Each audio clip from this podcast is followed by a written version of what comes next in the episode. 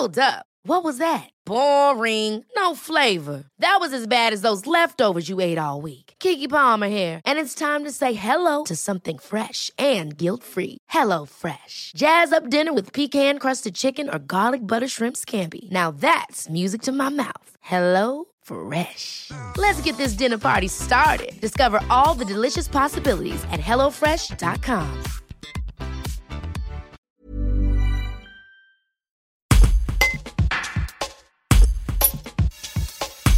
Alors que le confinement doit débuter dans la nuit de jeudi à vendredi, les fleuristes sont finalement autorisés à ouvrir jusqu'au dimanche 1er novembre. Une bonne nouvelle pour ces professionnels, car la Toussaint est l'un des grands rendez-vous de l'année.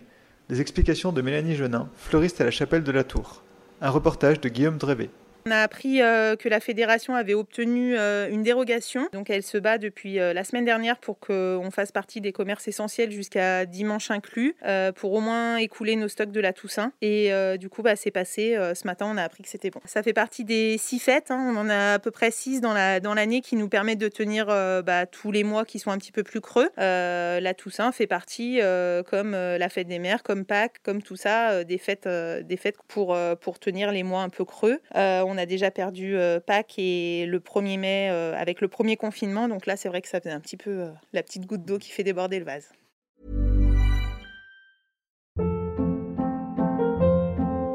Hold up. What was that? Boring. No flavor. That was as bad as those leftovers you ate all week. Kiki Palmer here, and it's time to say hello to something fresh and guilt-free. Hello Fresh. Jazz up dinner with pecan-crusted chicken or garlic butter shrimp scampi. Now that's music to my mouth. Hello Fresh. Let's get this dinner party started. Discover all the delicious possibilities at hellofresh.com.